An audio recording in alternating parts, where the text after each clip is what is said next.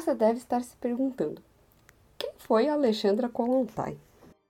Alexandra foi proibida de ir à escola pela família e passou a ser educada em casa por uma professora particular, que, curiosamente, era uma militante revolucionária russa.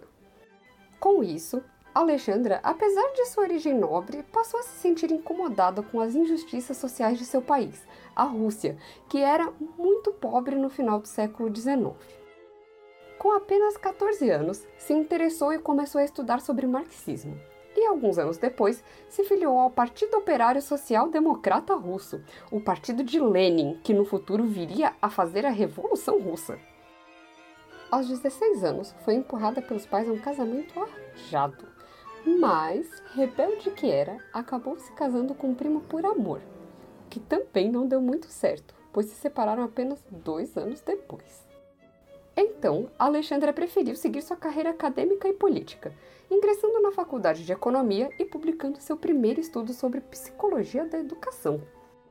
Em meio às greves e protestos contra o czar russo, Alexandra era uma liderança entre as mulheres trabalhadoras e denunciava as contradições existentes no feminismo das mulheres burguesas, que falava de mais direito para as mulheres, porém ignorava completamente a estrutura exploradora do capitalismo, mantendo as trabalhadoras em empregos industriais precários, onde o assédio moral e sexual eram muito comuns. Além disso, havia a dupla jornada de trabalho, pois as mulheres também eram responsáveis pelo trabalho doméstico, para Alexandra, a libertação das trabalhadoras só seria possível por meio da luta de classes e da superação do capitalismo, com o fim da subordinação moral e financeira aos homens. Com o aumento das perseguições aos comunistas na Rússia, em 1908, Alexandra se exilou na Alemanha, onde conheceu e criou laços com grandes revolucionárias, como Clara Zetkin e Rosa Luxemburgo, se quiser conhecer mais sobre Rosa Luxemburgo, temos um áudio do Hoje na Luta sobre ela.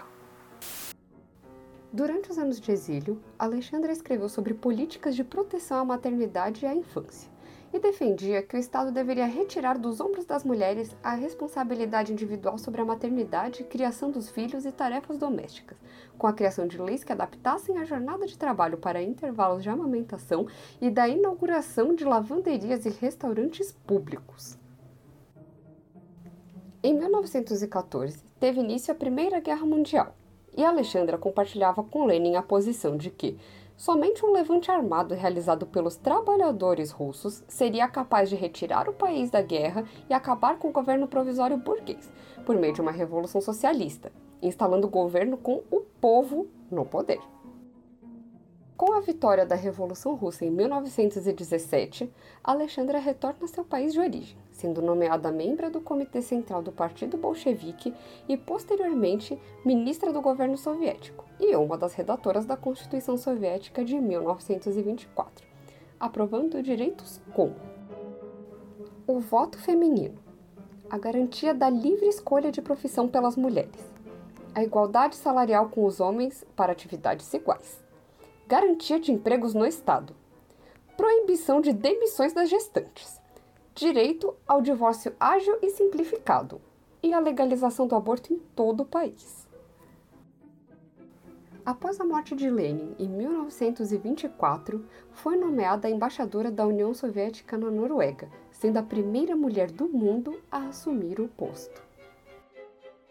Alexandra Kollontai também falou sobre gênero, intimidade e amor, discutindo outras possibilidades de se relacionar e constituir família, mostrando que uma vida familiar e amorosa saudável tinha tudo a ver com a luta dos trabalhadores e trabalhadoras, pois apenas com o fim da exploração feminina no trabalho e em casa, com sua libertação completa, é que o verdadeiro amor poderia florescer.